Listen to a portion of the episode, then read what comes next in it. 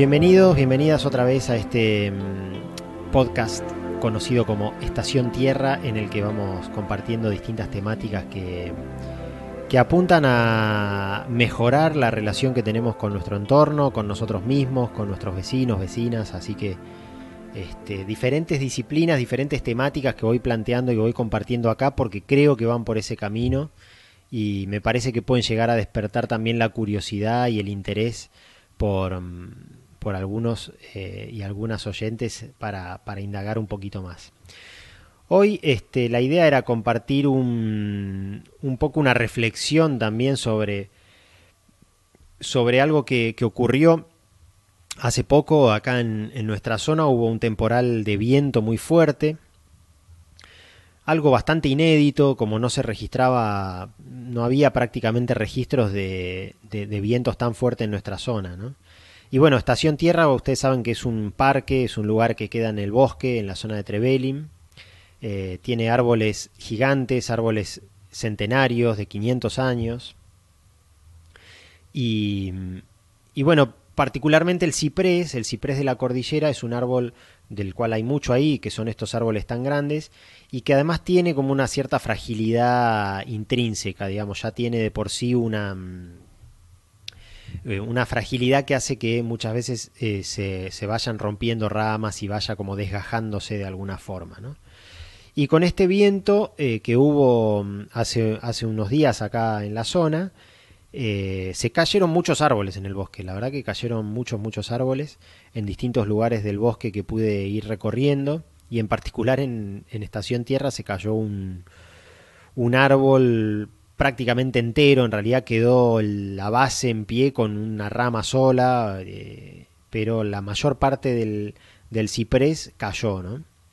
Un árbol que también estamos hablando de que probablemente haya tenido por lo menos 400 años, que ha estado en pie, ya era un árbol que estaba muy castigado por el viento porque se, se encuentra, se encontraba en una zona eh, medio elevada, donde el viento le daba un poco más fuerte, entonces ya había mucho gajo caído de otras épocas en, de ese mismo árbol, ya tenía muchas heridas viejas. Y realmente, bueno, cuando pasó esta tormenta y, me encontré con, este árbol caído, me, invitó a la reflexión por distintos aspectos, ¿no? Por un lado, bueno, el impacto que tiene la caída de un árbol, ¿no? Porque lo que se vio, o sea, estamos hablando de un árbol que tiene prácticamente 40 metros de alto, ¿no? Y de los cuales 30 se cayeron, al, se, partieron y cayeron.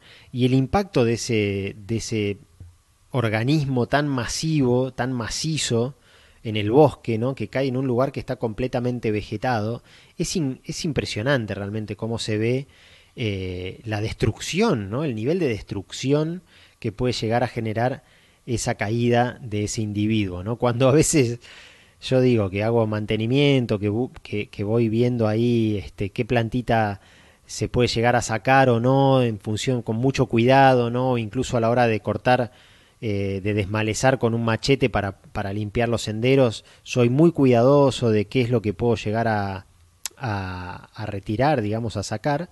Y en este caso cae un árbol y se lleva puesto todo, ¿no? Se lleva realmente toda la, toda la vegetación que había eh, en ese lugar desapareció, quedó aplastada, quedó partida, quedó... no está más. Pero esa destrucción es un poco como, creo que es el, el dios eh, Vishnu, es eh, el dios hindú este que es el dios de la destrucción, pero que a la vez es, es como el dios de la creación, ¿no? Porque tiene un poco esa ambivalencia, ¿no? Y en el bosque especialmente eh, es sabida, digamos, la, aquí, lo, se conoce como sucesión ecológica, ¿no? Cuando se abre un claro en el bosque, se da una sucesión ecológica, que es, ese árbol estaba haciendo un uso de recursos eh, que al caerse quedan disponibles, ¿no? Es decir, un uso de agua, un uso de, de nutrientes, un uso de luz, ¿no? De sol, estaba captando determinado cantidad de sol que ahora va a pasar de largo y va a estar disponible para otra vegetación o semillas o eh, que, vayan creciendo, que puedan llegar a crecer y que no podían hacerlo por la presencia de ese árbol. ¿no? Entonces, de alguna forma esa caída del árbol y esa destrucción que provoca genera también una regeneración ¿no? en el bosque. Genera, es como un, de alguna forma un, este, eh, como, bueno, no me, no me, sale la palabra, pero digamos, es como una limpieza, ¿no? Violenta, ¿no? De alguna forma, violenta, pero que permite que puedan llegar a aparecer eh, nuevos organismos, nuevas plantas, eh, le cuesta mucho, es una herida también, ¿no? Es una herida, hay que sanarla también, ese bosque tiene que sanar a partir de ahora ese espacio donde cayó ese árbol, porque es, es una madera que va a tardar décadas, ¿no? Eh, quizás hasta, no sé, se me ocurre más de un siglo probablemente en terminar de degradarse y en desaparecer. En que la misma naturaleza pueda absorber por completo ese árbol caído, ¿no? Es, que va a pasar. Eso está, es, lo que está bueno también destacar, ¿no? O sea, a la larga ese árbol caído y esa destrucción que, generó va a desaparecer y va a ser todo regenerado, va a ser todo completamente reabsorbido y regenerado, ¿no? Incluso ese mismo árbol va a ser nutrientes para el suelo y va a permitir que genere más vida a la larga, ¿no? Entonces, volviendo también a esto de la, regenera, de la regeneración. Em, entonces, un poco la reflexión va por ahí, ¿no? Esta necesidad también de que eh, haya un recambio de alguna forma, ¿no? Está implícito en la, en la ecología, en la vida misma, digamos. Eh, es necesaria la muerte de algunos organismos para poder regenerar el espacio, ¿no? Es decir, si todos los organismos vivieran por siempre, ¿no? Por poner un, ejemplo este extremo, ¿no? Si todos vivieran por siempre, no habría espacio para la regeneración, no habría espacio para la diversidad incluso, porque habría un estancamiento de diversidad que no permitiría que haya regeneración, haría que sea un ecosistema mucho más frágil a la larga también, porque el hecho de no haber regeneración y de no aumentar la diversidad, eh, haría que cualquier patógeno, digamos, que, que, se incorporara o, cualquier peligro que amenaza, que atacara ¿no? ese ecosistema, afectaría a, toda la población, digamos, ¿no? Entonces, el hecho de haber diversidad también hace que sean los ecosistemas más resilientes, ¿no? Y de alguna forma, que esto también lo charlaba en el episodio que hablaba sobre conservación o evolución, es necesario también la, diversidad y para la, la, supervivencia de la vida, en definitiva, ¿no? Es decir, para que la vida sobreviva como proceso en el mundo, tiene que haber, o sea, es mejor, digamos, es, es más probable que la vida subsista en el planeta cuanto más diversa sea, es decir, cuanto más biodiversidad haya. Y la biodiversidad aumenta a partir de la destrucción de las extinciones, de la muerte, ¿sí? Entonces, por más drástico que esto parezca, es necesaria, ¿no? A lo que quiero apuntar es eso, a que es necesario la muerte y, en este caso más extremo, la destrucción de un pedazo de bosque para que haya regeneración y para que a la larga el bosque sea más saludable de lo que era, ¿no? Parece irónico, pero ese bosque va a ser un bosque más saludable, creo yo, con el tiempo que lo que era con ese solo ejemplar ahí tan grande y absorbiendo tantos recursos quizás, ¿no? Y lo mismo pasa a nivel de la vida en el planeta, ¿no? Es decir, eh, toda esta gran diversidad de vida que conocemos existe gracias a, a, las extinciones que han habido y que permitieron que la biodiversidad vaya en aumento, ¿sí? Es decir, que cuando con lo mismo que pasa en el bosque, un, elemento desaparece, aparecen muchos otros, ¿no? Y a nivel evolutivo, como contaba aquella vez, es lo mismo, digamos, cuando hay extinciones aparecen varias especies, muchas especies que pueden llegar a desarrollarse para ocupar eh, ese espacio que ocupaba mm, la, la, especie que se extingue, ¿no? Entonces hay una relación intrínseca, volviendo a este dios hindú, ¿no? entre lo que es la muerte y la vida, la destrucción y la creación es necesaria, es necesaria. Y, lo importante de esto me parece a mí la mayor eh, reflexión, digamos, que, que, se desprende tiene que ver con vincularlo también con nuestra propia vida, ¿no? Porque muchas veces los seres humanos tan racionales y al ser conscientes no solamente de nuestra propia existencia, sino de nuestra propia muerte, que es algo que eh, muy pocos organismos en el mundo, no somos los únicos, los seres humanos, pero casi, de los seres vivos que son conscientes de su propia muerte, ¿sí? Eso nos hace especiales dentro de los seres vivos en la Tierra, realmente.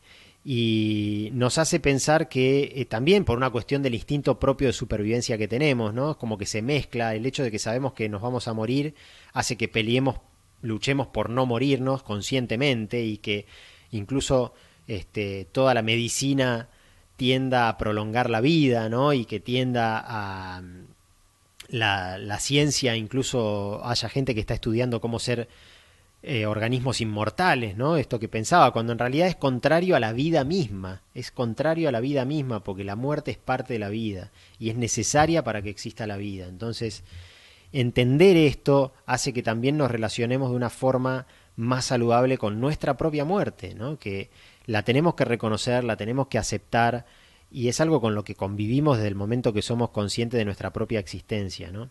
Me parece que la enseñanza del árbol caído va por ahí un poco, entender que eh, también algún día nosotros vamos a ser un, árbol caído y que quizás generemos un impacto eh, en, ese, en, ese desplome, pero que a la larga es beneficioso para el resto de los organismos, para, para que la vida pueda llegar a, a prosperar en la Tierra. ¿no? Entonces, de alguna forma hay que pensar esto, ¿no? Cuando valoramos por demás, digamos, nuestra propia vida por encima de la de los otros, por ejemplo, este, estamos pensando en, en, que estamos afectando de alguna forma a nuestro entorno, estamos afectando a los otros seres vivos, ¿no? Entonces, hay como una pregunta que se desprende, decir, ¿qué vale más, mi propia vida o la vida misma, digamos, ¿no? La vida como proceso universal, como proceso planetario cuando nosotros luchamos por nuestra propia supervivencia, quizás estemos yendo en contra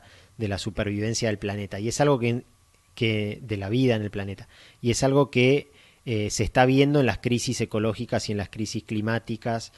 Todas las crisis ecológicas y ambientales que hay en el planeta tienen el origen en el egoísmo humano y el egoísmo humano está vinculado con la negación de la muerte y la negación de estos ciclos que son inherentes a la a la vida misma y a los procesos vitales dentro del planeta. ¿no? Entonces, un poco este, este episodio era para compartirles esta reflexión que, que, vino a partir de la caída de este gran ciprés que quedó ahí, quedó ahí como un monumento a la muerte en, en Estación Tierra, de que ahora va a ser parte también y ya es parte de los recorridos que podemos hacer en el lugar, eh, incluso para, mm, para prestarles nuestro silencio, prestarles nuestro respeto, nuestro espacio ahí, nuestra, el, compartir ese momento, ese lugar. La verdad que es eh, muy, muy interesante poder ser este, cohabitante y compartir eh, este, este espacio con estos seres y con todos estos procesos. Así que como siempre, invitarlos, invitarles también a, a que conozcan el espacio Estación Tierra, este lugar de bosque que está entre Belin, pasando la laguna Breham, un lugar que realmente eh, siempre tiene algo para ofrecer. ¿eh? No, no, no, hay, no hay forma de que, de que nos vayamos sintiéndonos vacíos. Ah, yo hace tres años que estoy visitándolo y realmente cada vez que voy encuentro algo nuevo, encuentro, me pasan cosas nuevas. Este, es, es muy, muy lindo y bueno, está abierto para ser compartido. Así que quienes quieran ir a visitarlo simplemente pueden acercarse o bueno, contactarse a través del Instagram de Estación Tierra 2037 para coordinar quizás algo más acompañado, pero no necesariamente. Y, bueno, este aprovecho para comentarles que va a ser el último episodio de esta temporada del podcast de Estación Tierra, así que eh, espero que hayan disfrutado tanto como yo todo lo que fue estos veintipico de episodios que, que están cargados ya en las distintas plataformas van a poder seguir entrando a turismorock.com.ar a revisar no solamente todos los episodios de, mm, Estación Tierra, sino de los otros programas, de las otras eh, emisiones que, hace este, este multimedio, ¿no? Y, mm, y, obviamente que todos los episodios van a quedar ahí disponibles en, en las distintas plataformas como son Google Podcast, eh, Spotify, Apple Podcast y eh, también por supuesto por YouTube, donde además se puede ver la filmación de, del estudio mientras grabamos. Así que como siempre agradezco el acompañamiento, me parece que bueno, las devoluciones que he tenido así de la gente que escuchó fueron muy buenas, me han estimulado para seguir viniendo a grabar. Y esperemos volver a encontrarnos en, en una segunda temporada de Estación Tierra Podcast con, con más temas eh, vinculados a la ecopsicología y siempre en esa búsqueda de una de mejorar la relación que tenemos como seres humanos con nuestro, entorno, con nuestro entorno y en definitiva con nosotros mismos y con otros seres humanos. Así que de nuevo muchas gracias por, por la compañía, eh, gracias a Turismo Rock por supuesto por toda la producción y por la, puesta en escena de, este, de este producto y bueno, será hasta la próxima temporada. Gracias.